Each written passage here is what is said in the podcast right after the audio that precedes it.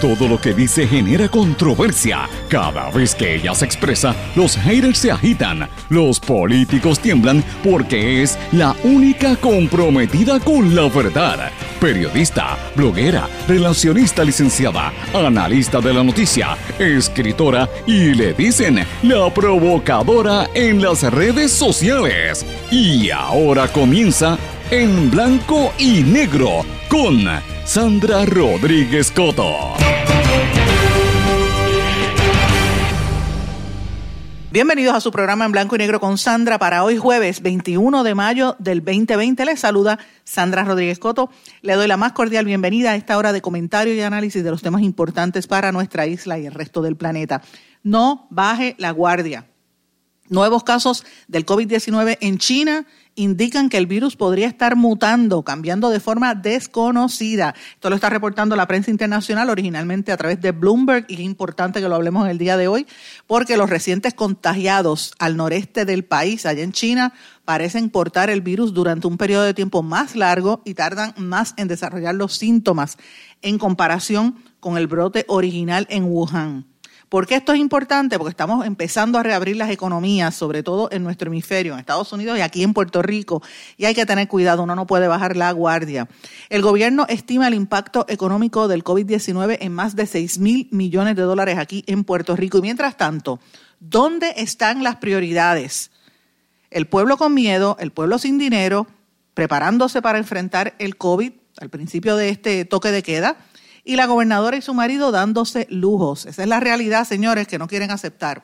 Departamento de Hacienda intercepta sobre 14 millones de dólares del chequecito federal de Trump por deudas con Asume, pero se callan y no dicen nada de cuándo reparten o cuándo van a entregar los dineros de las pensiones alimentarias que están reteniendo desde que empezó el toque de queda. Seguimos recibiendo quejas y hoy vamos a hablar de eso.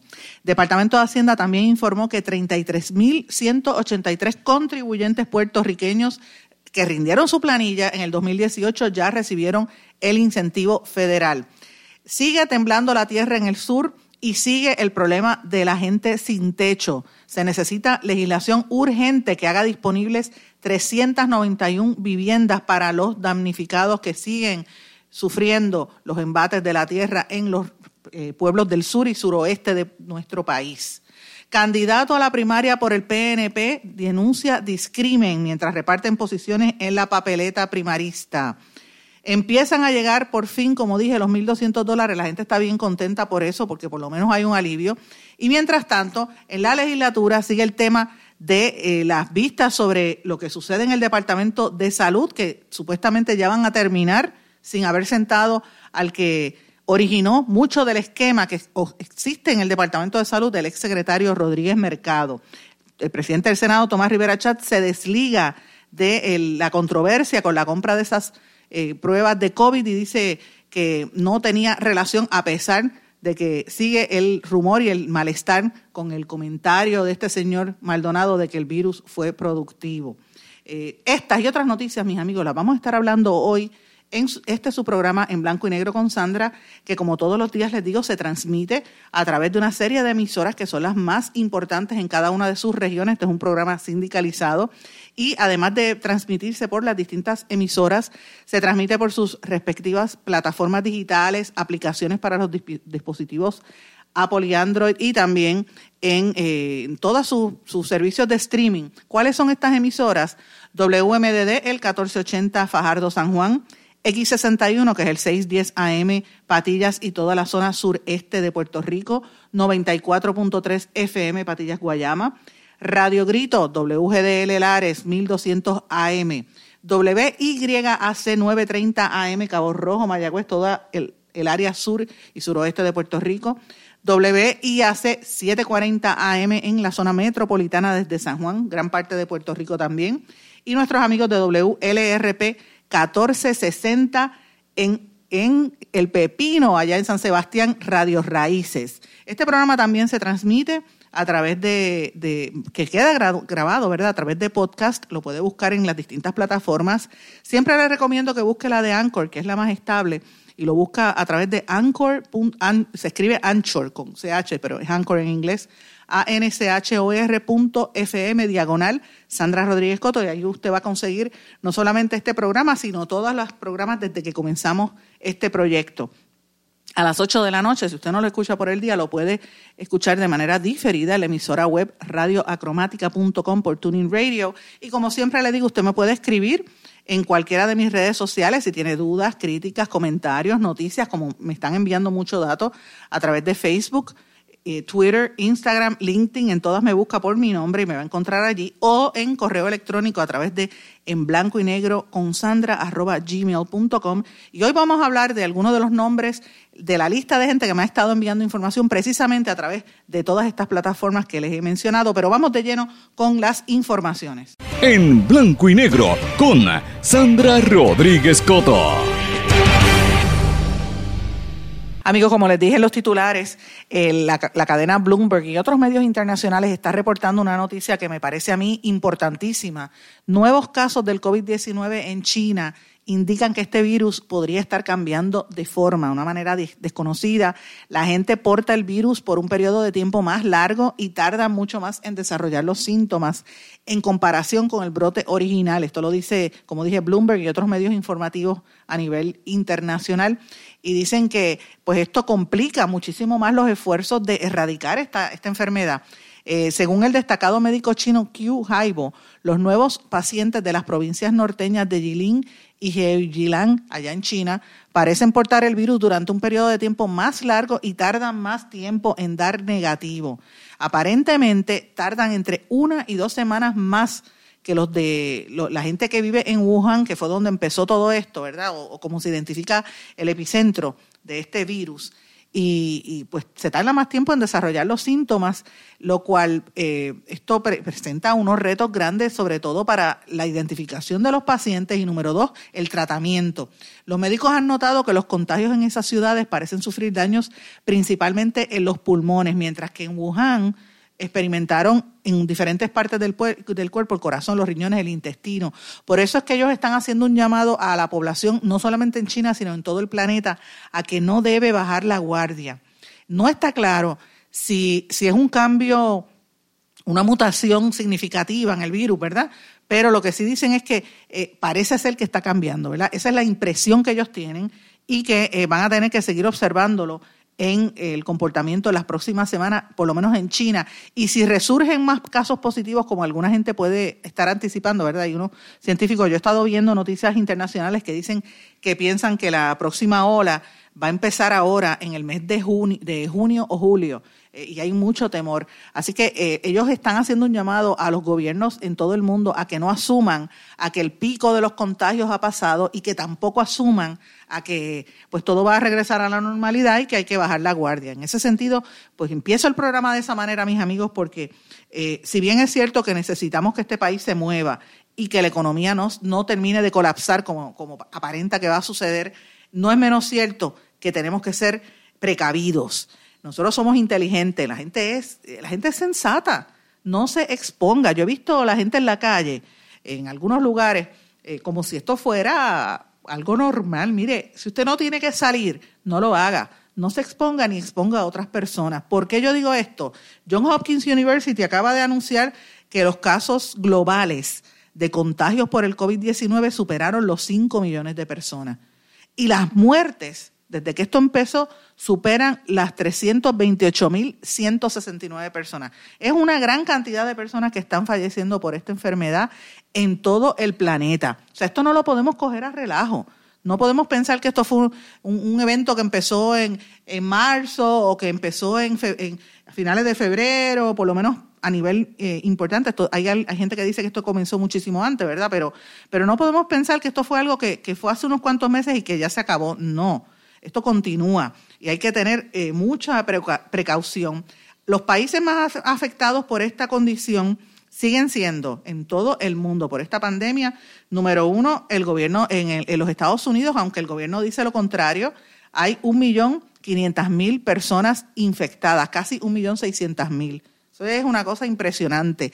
Le sigue eh, Rusia con 308 mil 705 personas, Brasil con 291.579, Reino Unido con 249.600 eh, y España con 232.555. Que ustedes recordarán, nosotros estuvimos semanas y semanas hablando con gente en España y viendo las noticias de España. Todavía sigue estando eh, entre los primeros cinco países con mayor número de contagios. Eh, y según la Organización Mundial de la Salud, menos del 10% de la población todavía tiene los anticuerpos para eh, enfrentar esta infección. Hay un estudio que hizo el Ministerio de, Sanidad de España que dice que el 5% de los habitantes del país, del, perdón, 5% de los habitantes de allá de, exacto, de, España, cerca de 2.3 millones de personas tienen algún tipo de inmunidad. Pero todavía, imagínate, un 5% no es nada. Eh, hay una farmacéutica eh, estadounidense que declaró la semana pasada haber desarrollado un anticuerpo que podría inhibir casi el 100% del coronavirus pero eh, pues todavía no se sabe si, se, si ya se va a aprobar o se va a crear esta, esta vacuna. Hay algunas empresas que están diciendo que las pruebas clínicas, las primeras etapas ya las han pasado, sobre todo en Estados Unidos. ¿Qué pasa en América Latina? Pues miren, más, más en el sur de nuestro hemisferio, ya les dije que Brasil sigue siendo el país con mayor número de infectados. Brasil es un, es un mundo, tiene 210 millones de habitantes, así que imagínate cuánta gente puede estar eh, potencialmente contagiada. Ahora mismo, como dije, en Brasil la cantidad de personas que están contagiadas supera los 200, casi los 300 mil personas, que es, un, eh, es una cifra impresionante. Eh, y obviamente con la actitud del presidente Bolsonaro, ya ustedes saben cómo está la situación por allá. y obviamente ese es el, el epicentro. Hay 18.500, 18.800 muertes en Brasil. Le sigue Perú con 104 mil infectados y 3 mil muertes. Después, en el tercer lugar, está México con 56 mil infectados y 6 mil muertes. Chile con 53 mil infectados y 500 muertes y Ecuador con 34 mil 800 eh, infectados y 2.800 muertes. ¿Por qué yo les doy todas estas datas, señores? Porque es importante comenzar eh, analizando esta situación, eh, porque a veces la gente tiende a, bajar la guardia. Yo he visto una, presión enorme de muchos sectores, sobre todo líderes del sector privado, que lo hacen con razón. Oigan, yo no, le estoy, no los estoy criticando. Están empujando a que se reabra la, economía porque necesitan mantener vivos sus negocios, necesitan mantener los trabajos, de lo contrario, todo el mundo se va a ir a pique.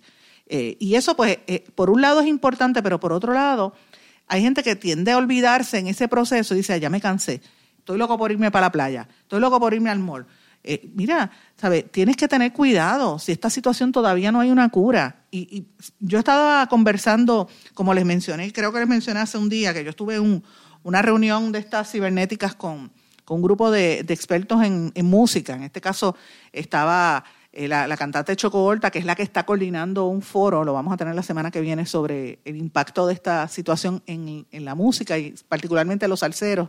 Estaba el compañero Jaime Torres Torres, que es periodista, otro periodista peruano. Posteriormente hablé con, con Carlos eh, Ruiz, el, amigo Carlos Ruiz, que dirige el Instituto de Cultura Puertorriqueña. Y todos coinciden en que, eh, por lo menos en el área del, arte y de la música, pues el impacto ha sido brutal. La gente está pasándola muy mal.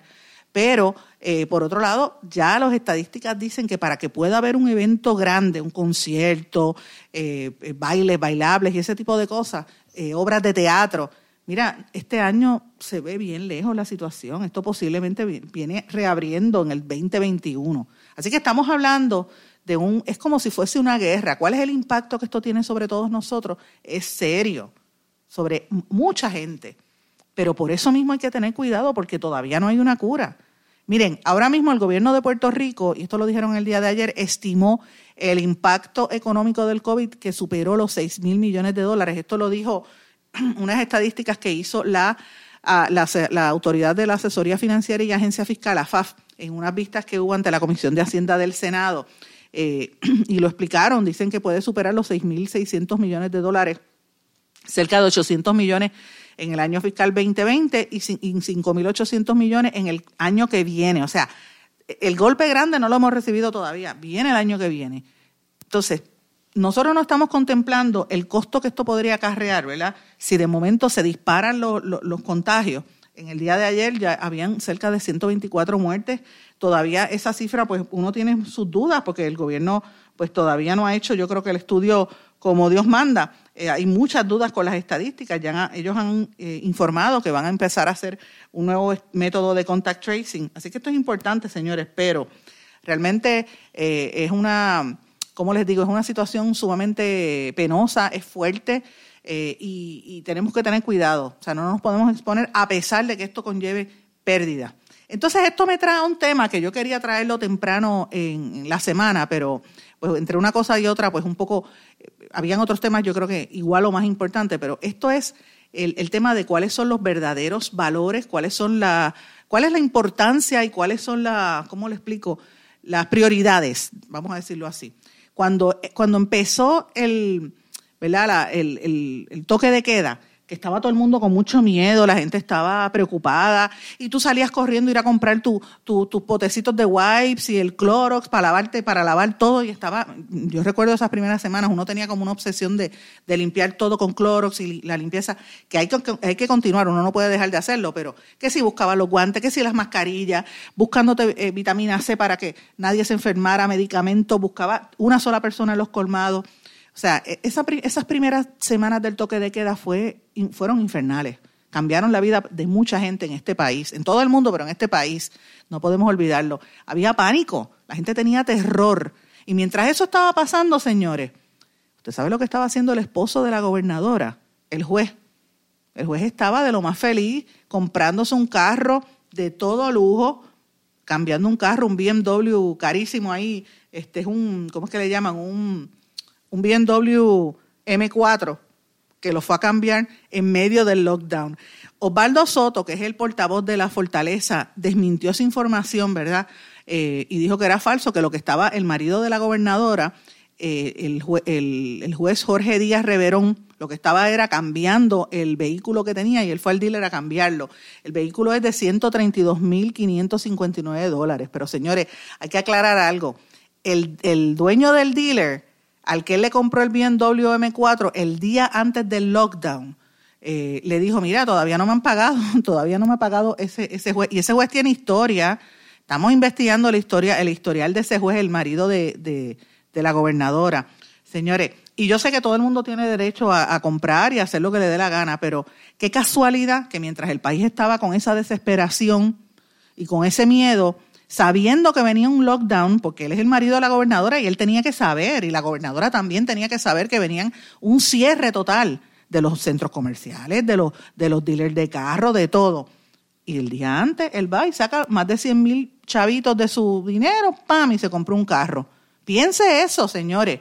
Usted que está esperando que le lleguen los chavitos del desempleo, eh, usted que se pasa llamando, porque yo, señores, yo quisiera que ustedes vieran la, la inmensa cantidad de mensajes que yo recibo y la gente que me llama, yo no sé cómo consiguen mis teléfonos eh, privados, que yo no los, no los comparto, pero de momento yo empiezo a recibir llamadas de gente preocupada, desesperada porque no reciben, y me, envían videos para que yo vea, llaman al número de, del Departamento del Trabajo para recibir los chavitos y buscar el desempleo y no le contestan y la teléfono ahí en línea, en línea, en línea, en línea y esperando y, entonces ven el video de la secretaria del trabajo ayer modelando mientras la gente hacía fila, es una falta de respeto. Y mientras eso sucede, piénselo, usted es desesperado, usted buscando eso.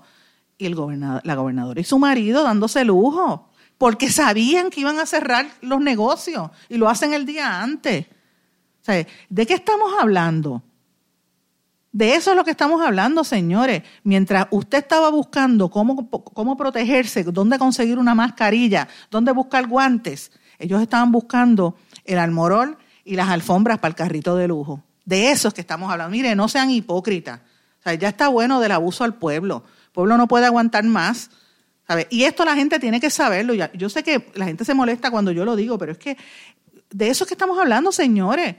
Aquí la gente en Puerto Rico no toma conciencia, los fanáticos políticos, debo decir, porque la gente está clara, los fanáticos políticos de todos los partidos, pero no toman conciencia de que esto es una situación que nos afecta a todos. Y miren, hay unos más privilegiados y otros que no.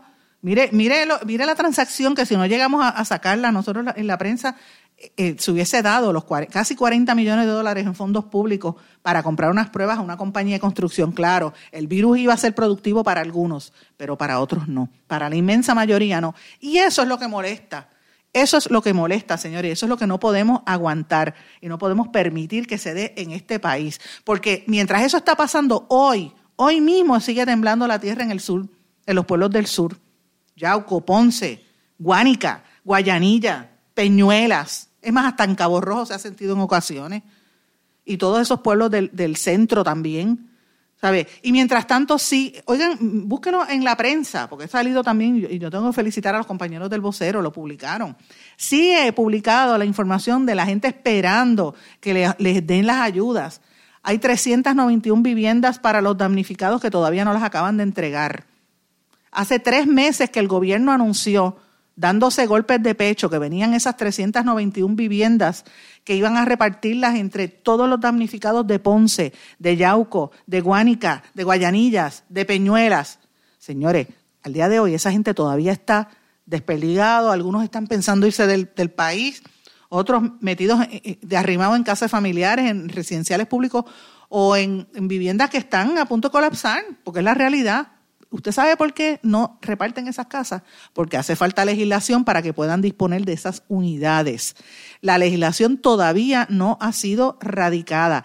Y yo recuerdo en febrero cuando la gobernadora Wanda Vázquez hizo esa rueda de prensa anunciando que AFAF y, y la Administración del Financiamiento de la Vivienda iba a dar esas casas, que habían identificado 391 viviendas para repartir a esas personas viviendas de, de bajo costo y que lo que había que hacer era arreglos mínimos, eh, que comenzarían los procesos legales para donarlas. Todavía es la hora que no lo han hecho. El vocero contactó a Luis Fernández Trinchet, que es el, secretario de la vivienda, y no dijo nada. él no dijo absolutamente nada. Dijo que están trabajando en el proyecto de ley. Ajá. Y la gente fastidiada, señores. La gente chava. De eso es que yo estoy hablando. Miren cómo son las prioridades. Y ustedes recordarán que cuando hubo los terremotos, no podemos olvidar porque tenemos que acordarnos, eso no es tan lejano, eso fue a principios de año y finales de diciembre. En enero, yo recuerdo que la discusión pública era, eh, mira, vamos a ver de qué forma podemos conseguir todas estas casas que están vacías y los bancos brincaron que no, que esas son propiedades de ellos, no, que se las tienen que comprar. Ustedes recuerdan esa discusión, ¿verdad? Porque uno dice, ¿cómo es posible que no haya casas para esta gente que ha perdido todo?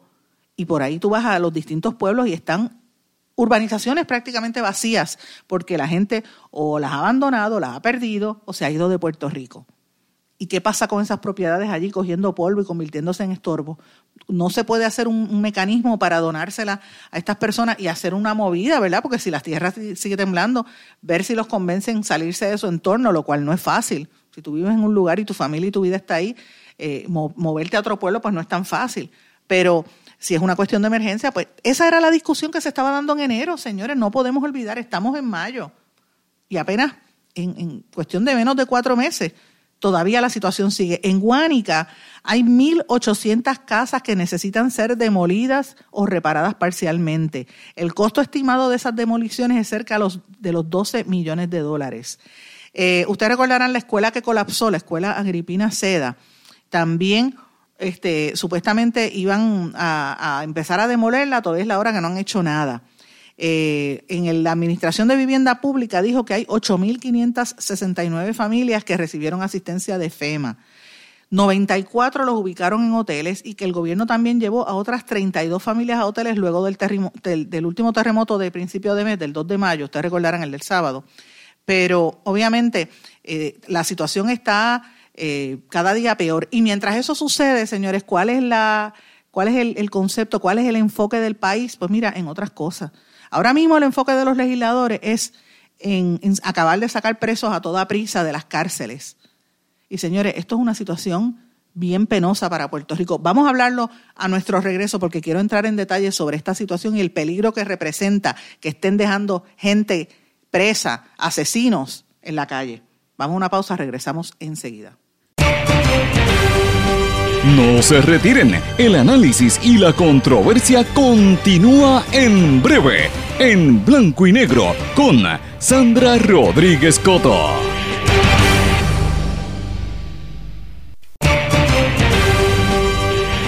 Y ya regresamos con el programa de la verdad en blanco y negro con Sandra Rodríguez Coto. Regresamos en blanco y negro con Sandra. Amigos, yo quiero que escuchen brevemente este audio. Hola, eh, me iba a tomar unos momentos para hacer el Facebook Live. Estoy llegando de la calle, así que me tengo la mascarilla marcada. Me iba a maquillar, me iba a peinar, iba a intentar calmarme un poco, eh, pero creo que es importante que hable según me siento, aunque esté bastante afectada, eh, porque yo creo que es importante eh, que la gente de verdad sepa cuánto me afecta esto. Como muchos de ustedes saben, mi mamá fue asesinada en junio 3 del 2016 en nuestra casa en Sidra, Puerto Rico. Yo estuve presente eh, en ese momento nuestra casa fue tiroteada desde un vehículo 50 veces o cerca de 50 veces, tengo el número exacto ahora. Eh, y las personas pues escaparon. Eh, como muchos de ustedes saben, llevo cuatro años haciendo un llamado constante para que se haga justicia en el caso de mi mamá dos personas fueron, fueron convictas eh, por esos asesinatos y están cumpliendo cadena perpetua. Las otras tres personas, dos de los autores que estaban en el vehículo no han enfrentado juicio y tampoco ha enfrentado juicio eh, nuestro vecino, que fue el autor intelectual. Eh, para los que no conocen mucho del caso, esto fue un ataque personal por una disputa personal entre un vecino y mi familia, eh, aunque muchas personas en desconocimiento y por chisme para intentar justificar un ataque que no tiene justificación, eh, intentaron eh, manchar la reputación de nosotros como víctimas, como familia, de mi papá, sobre todo de mi hermano, porque pensamos que cosas así no le pasan a, a, personas que no tienen nada que ver, ¿verdad? Con, con el bajo mundo, con el narcotráfico, pero lamentablemente sí, estas cosas sí pasan, aunque nadie tenga que ver nada con, con, ni, con droga, ni con narcotráfico, ni con el bajo mundo, ni con nada, sencillamente, sencillamente por un problema personal entre vecinos, así, en este, así está este mundo. Eh, y pues tener un problema con la persona equivocada, porque si esa persona sí es eh, un criminal, eh, si esa persona sí tiene contacto con el bajo mundo, como para decirle a cuatro personas que no nos conocen, montense en el carro y vayan y tiroteen una casa y cuatro personas que no te conocen son capaces de hacer eso, eh, pues pasan lo que pasó, lo que le pasó a mi familia.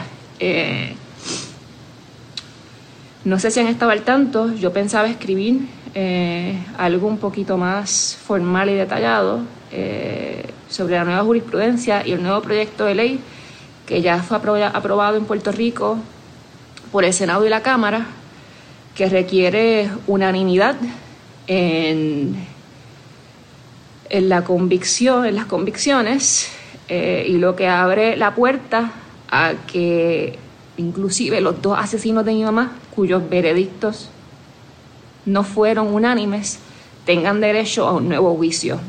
Eh, no tan solo eso, que tengan derecho a seguir en fianza, en lo que se, en confianza en lo que se celebra un nuevo juicio. Y discúlpenme si ahora mismo no puedo hablar con la claridad que quisiera, pero es que el saber eso a mí me ha causado un ataque de ansiedad y yo necesito que, que yo necesito que la gente vea, que de verdad vean y sientan lo que esto le hace a las víctimas del crimen.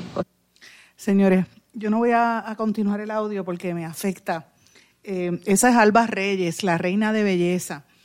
Y, me afecta personalmente no por su dolor, eh, que es evidente, y, no es que esté, ¿verdad? Eh, utilizando ese dolor, sino porque quiero que ustedes escuchen esas declaraciones que hizo Alba en su página de Facebook. Y tengo que decirlo, Alba es pariente mía, nosotras somos primas tercera. Y la conozco y conocía a su mamá eh, y, su mamá, de hecho, compartió unas semanas antes de, ese asesinato, estuvo con mi familia, de hecho, se había quedado en la casa, en la playa con mis papás y nosotros compartíamos ella y su, su papá, eh, el papá de Alba es primo hermano de mi mamá, así que eh, es una situación bien difícil porque ellos tuvieron una disputa con un vecino y el vecino se molestó, estaba en el bajo mundo y le dijo, tirotearle la casa le entraron a tiro. Y uno, 50, 50 balas y ellas se tiraron al piso, pero una afectó a, a, la, a la mamá. Bueno, señores, perdónenme. Eh, yo digo estas informaciones y a veces es bueno, se me hace bien difícil hablarlo, porque es gente cercana, ¿verdad? Uno conoce. Eh, y se me hace bien difícil porque uno tiene que entender el dolor y la ansiedad que provoca el saber lo que está tratando de hacer el gobierno de Puerto Rico en este momento. Eh, ahora mismo en la legislatura hay un proyecto de ley que es lo que Alba estaba denunciando. Y ustedes recordarán, Alba pudo haber sido Miss Universo, porque ella fue eh, segunda finalista en el certamen, una muchacha muy bonita, eh, y todo esto le ha cambiado la vida. Y ella denuncia lo que tratan de hacer de, poner al día la legislación para dejar eh, libre, ¿verdad?, a, acusados que, o gente que esté, haya sido convicta en juicios que no fueron unánimes por una decisión del Tribunal Supremo de los Estados Unidos. La diferencia de esto, y ustedes recordarán que lo hablamos el lunes, de hecho yo les compartí a ustedes, y disculpen que, se me hace un poco difícil poder expresarme, pero ustedes recordarán que yo compartí los audios del presidente del Senado y una serie de abogados que estuvieron allí en el Capitolio. Yo decía, bueno, es verdad, hay gente que está, el proyecto Inocencia, por ejemplo, tiene, ha sacado gente de la cárcel que ha estado 20, 25 años y son inocentes de crímenes que no cometieron. Eso es real. Pero por otro lado, escuchen a las víctimas de estos sicarios, de estos asesinos. Señores, es una situación bien, bien difícil. Que tú sepas que lo, porque el problema es que la legislación que quieren hacer en Puerto Rico es que sea retroactiva que empiezan a revisar todos los casos. Ahí hay un problema serio. Y no solamente eso, señores, hay una situación adicional que la gente no se da cuenta. La gobernadora Wanda Vázquez acaba de convertir en ley una medida que permite que se le otorguen favores especiales a los presos que cooperen en el esclarecimiento de otros juicios. Y esta medida lo que plantea es que muchos de ellos, incluso estos beneficios, podrían sacar a la gente de la cárcel. Eh, y obviamente, pues esto es una situación bien seria entre el derecho al inocente a, resarcir sus daños, pero más que nada el derecho a la libertad y el derecho a vivir. Cuando uno es víctima de un crimen, como le pasa a esta joven puertorriqueña y a su familia, es bien difícil uno poder entender ese tipo de noticias que se que trasciende. Y yo tengo que añadir algo más que yo sé que, que quizás a algunos que me escuchan no le va a gustar, pero lo tengo que decir. Estamos en un año de elecciones donde las elecciones están a la vuelta de la esquina. Esta, esta legislación tiene, uno la analiza bien y, ahí tiene un ribete político porque se anticipa que estos presos podrían estar votando a favor del partido en el poder. Y eso no solamente es criminal, sino que eso es una falta de respeto. Esto, el, el, pueblo no puede ser tonto. O sea, yo no, yo reitero, no, no es que esté en contra de la legislación federal porque hay que, o, seguir la legislación federal, sino el por qué hacerlo de una manera tan atropellada y a la misma vez con dos proyectos adicionales, el de Héctor Martínez y el de Wanda Vázquez, de soltar gente de las cárceles de este país. De eso es que estamos hablando, señores. Esa es lo que está pasando en este país mientras nos tienen encerrados en nuestras casas, porque no puedes salir.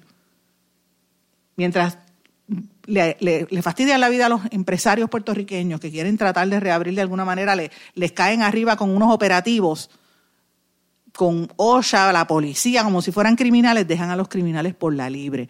Eso es lo que está pasando en Puerto Rico, señores. Y yo creo que ya es momento de que la gente empiece a analizar bien lo que nos están haciendo.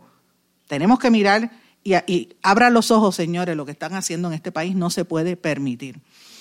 Tengo que cambiar el tema porque es que este, esta situación de los muertos y de, los, y de las víctimas del crimen de verdad que me, me, afecta y sobre todo este caso. Pero bueno, voy a cambiar un poco el tema. En el día de ayer se anunciaron las candidaturas, ¿verdad? Que las posiciones a las candidaturas políticas.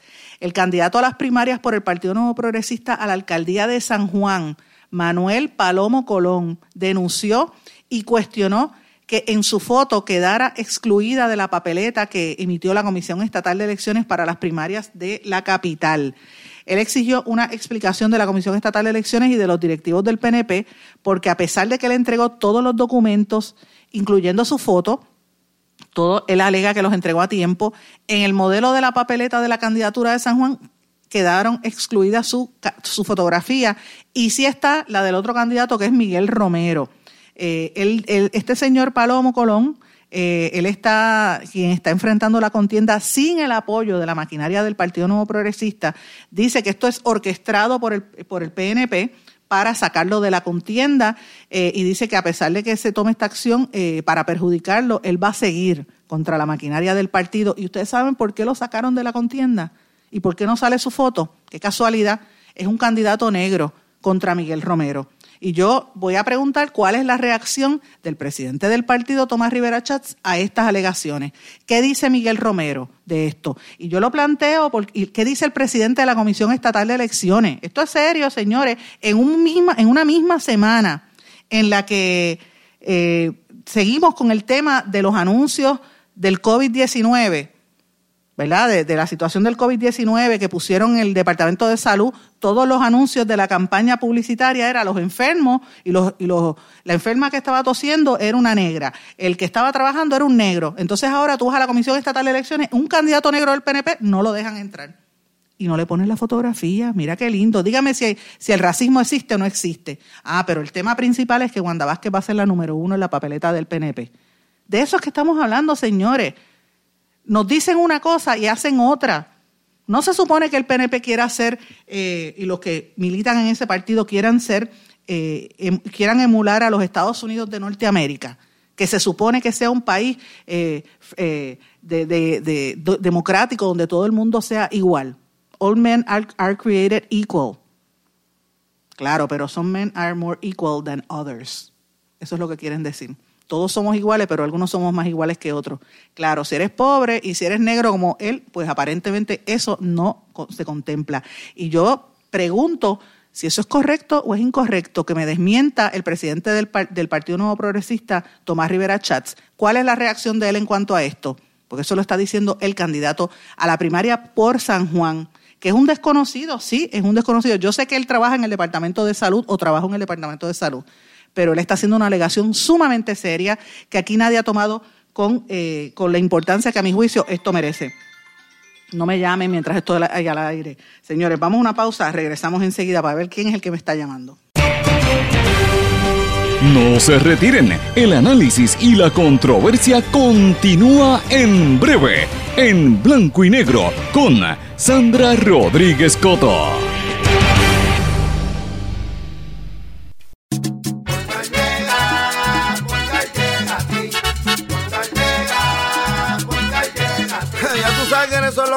Responden, pero ahora botaron la ola, porque ya no importa en qué parte de la isla estés. Si tuviste un accidente, mi gente de Poingal le llega a tu casa o trabajo para que no te complique. Con servicio en todas partes de la isla y el mejor servicio al cliente. Por eso y mucho más, yo Piru lo digo, yo quiero Poingal. ¡Duro!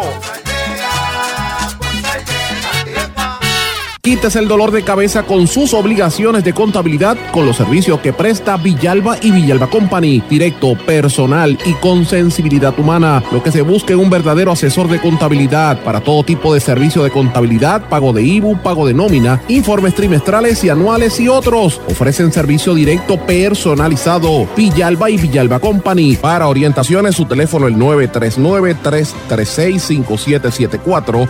939-336-5774. 5774. Y ya regresamos con el programa de la verdad en blanco y negro con Sandra Rodríguez Coto.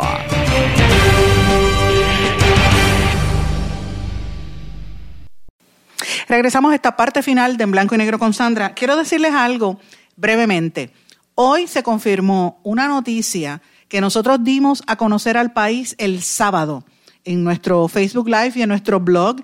Y fue la noticia con la que comenzamos prácticamente el lunes en este programa y no habíamos recibido reacción del Departamento de Salud, donde confirma específicamente lo que dijimos en nuestro artículo, los chupasangre de salud. Ustedes recordarán y les invito a que busquen en mi blog en blanco y negro con Sandra, está ahí la fecha 16 de mayo, donde presentamos no uno, sino nueve contratos y evidencia del listado de contratos de la Oficina del Contralor, donde se demostraba la cantidad de personas que tenían contratos con distintas agencias en, eh, en ese departamento y específicamente se decía que tanto el secretario de Salud, el doctor Lorenzo González, como el epidemiólogo Capó, ambos son contratistas. De hecho, en el caso del doctor Lorenzo González, el salario mensual es 21 mil dólares y vence el 30 de junio del 2020.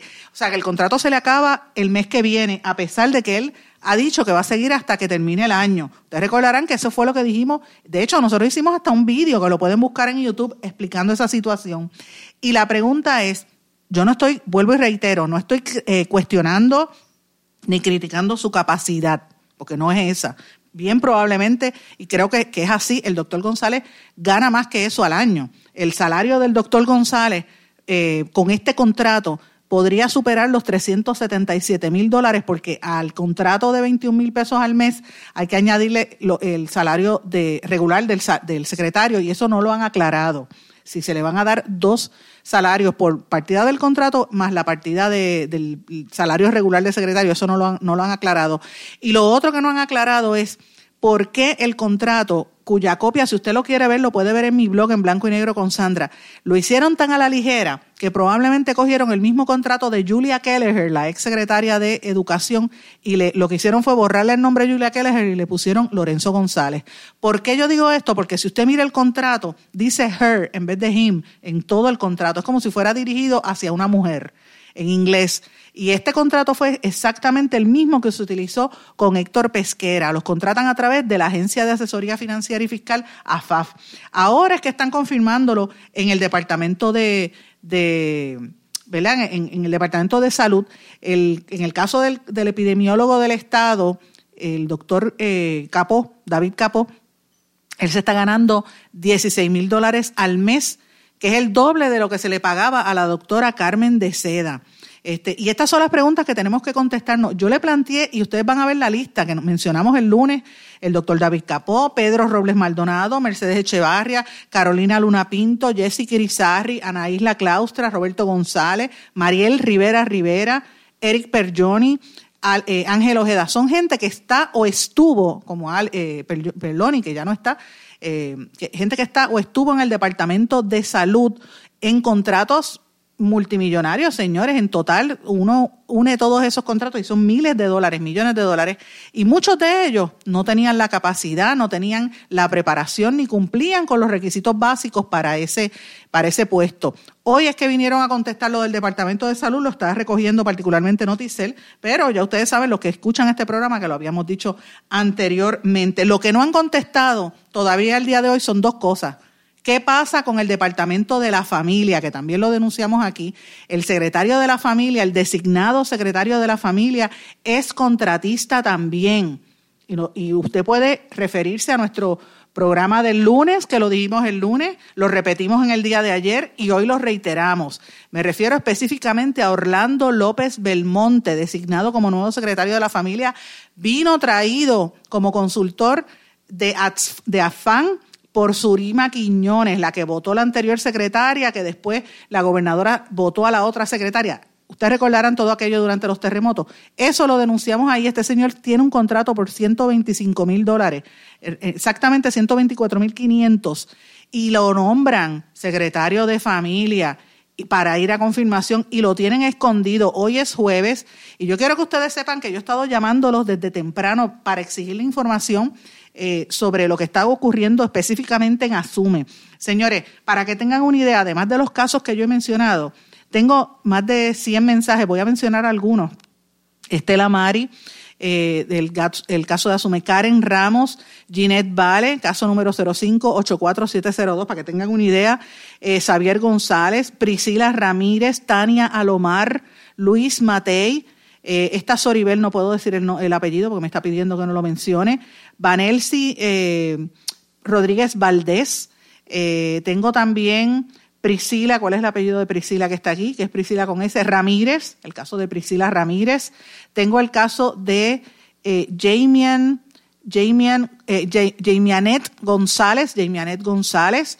tengo también el caso de Abigail Estremera, eh, este, este otro caso también de Asume. Tengo eh, Gloria Marrero, Jessica Lynch, Isabel, ¿cuál es, eh, ¿cuál es el apellido de Isabel? Que no lo veo bien. Lago Marcini. Tengo a Marian Sánchez, Ana Vives. tengo también a Wilfredo Maldo. Tengo también a Migdalia López y así sucesivamente, señores. Estos son algunos de los casos que yo les estoy mencionando, ¿verdad? Tengo muchísimos casos más. Estos son los únicos casos que, he recibido en, las últimas dos horas en, en nuestro correo electrónico en blanco y negro con Sandra, eh, gmail.com, que es la dirección de ese correo electrónico.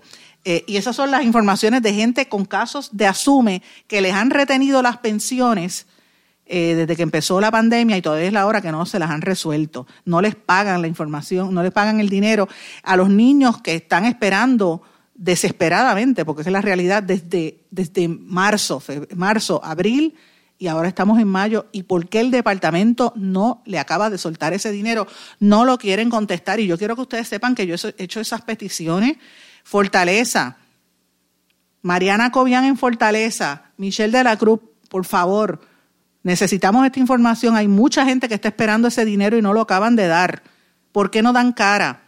¿Por qué tienen escondido a este secretario designado contratista en el Departamento de Familia, igual que al de Salud?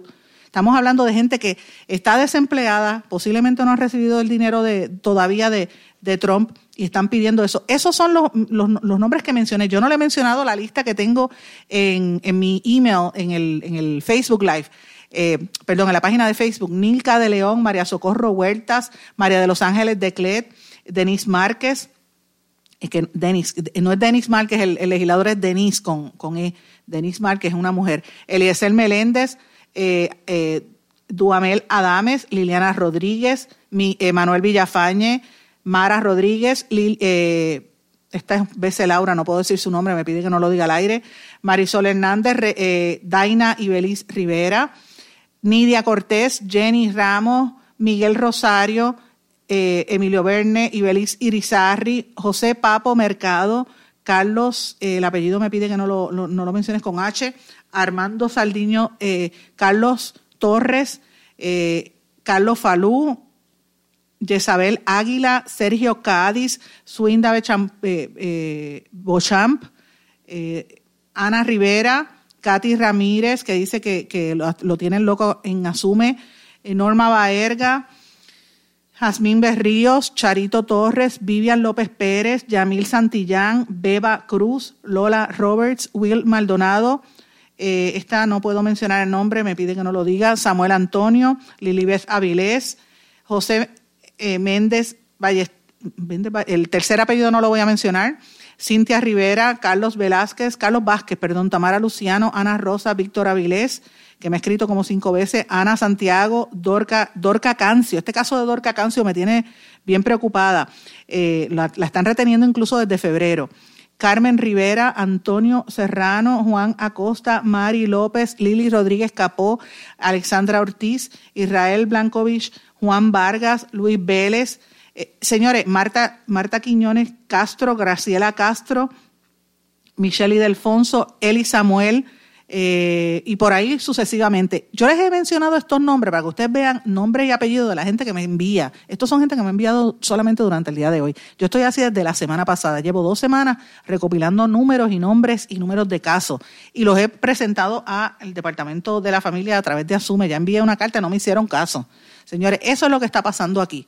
Y yo lo voy a seguir denunciando que están reteniendo las pensiones pagadas, porque son mucha gente que las paga, los padres y las madres que viven eh, en su mayoría fuera de Puerto Rico, padres y madres alimentantes, están pagando, me envían las evidencias. ¿Qué pasa? Que ese dinero no lo están entregando a la gente que de verdad le corresponde. Ese es el problema que hay. Eh, y mientras tanto, pues el, el interés es el tema político, el interés son otras cosas. Señores, miren, eh, ayer hubo una reunión que yo creo que también es importante, yo sé que me queda poco tiempo, pero quiero destacarla, una serie de líderes políticos, me da pena que no, no tengo el tiempo suficiente para poner el audio, pero sí quiero destacarla, que estuvo allí eh, el presidente, el doctor César Vázquez, presidente del proyecto Dignidad, candidato a la gobernación. Estuvo también la candidata a la gobernación de Movimiento Victoria Ciudadana, Alexandra Lúgaro. Estuvo el candidato independiente Eliezer Molina. Estuvo también el profesor, eh, eh, estaba también, si no me equivoco, la, la licenciada Ana Rivera Lacén Estuvo también eh, una representación del Partido Popular Democrático, que no me acuerdo quién era el que estaba allí, pero hubo un grupo de personas importantes. Héctor Luis Acevedo, por el Partido Popular, debo decir, quien presentó una carta del, presidente del partido, eh, Aníbal José Torres, también el senador independiente José Vargas Bidot y el ex candidato a la gobernación Manolo Sidre. Todos se unieron y le llevaron una carta a la gobernadora, también la firmó Carmen Yulín eh, Cruz, y la carta lo que está es pidiéndole que vete el proyecto de la reforma electoral porque queda demasiado, eh, eh, es demasiado amplio y lo que queda es muy poco tiempo para, eh, por lo menos, analizarlo. Y señores, este es el tipo de cosas que hay que promover el que todos los sectores se unan y yo creo que la fortaleza tiene que mirar esto con detenimiento y tiene que cogerlo con calma porque ciertamente eh, las elecciones están a la vuelta de la esquina y es muy, muy corto el tiempo que queda para poder ponerse al día. Señores, esto era parte de lo que yo quería plantearles en el día de hoy. El tiempo me traiciona, no tengo tiempo para más. Hay muchísimas noticias que, que se me quedan en el tintero, pero yo le doy las gracias por su sintonía, le doy las gracias por todos los mensajes que me envían todos los días y agradezco más que nada todas las palabras de apoyo, eh, particularmente los mensajes que recibí en el día de ayer cuando trascendió la demanda que estamos incoando eh, a través de la con la ACLU como representación legal para tratar de detener estas medidas que atentan contra la libertad de expresión en Puerto Rico. Yo, les agradezco mucho sus palabras de apoyo y, sobre todo sus mensajes. Así que gracias por, por todo, gracias por su sintonía y nos volvemos a encontrar aquí mañana en blanco y negro con Sandra. Que pasen todos muy buenas tardes. ¿Se quedó con ganas de más? Busque a Sandra Rodríguez Coto en las redes sociales o acceda a en blanco y negro.blogspot.com porque a la hora de decir la verdad solo hay una persona en la cual se puede confiar. Sandra Rodríguez Coto en blanco y negro.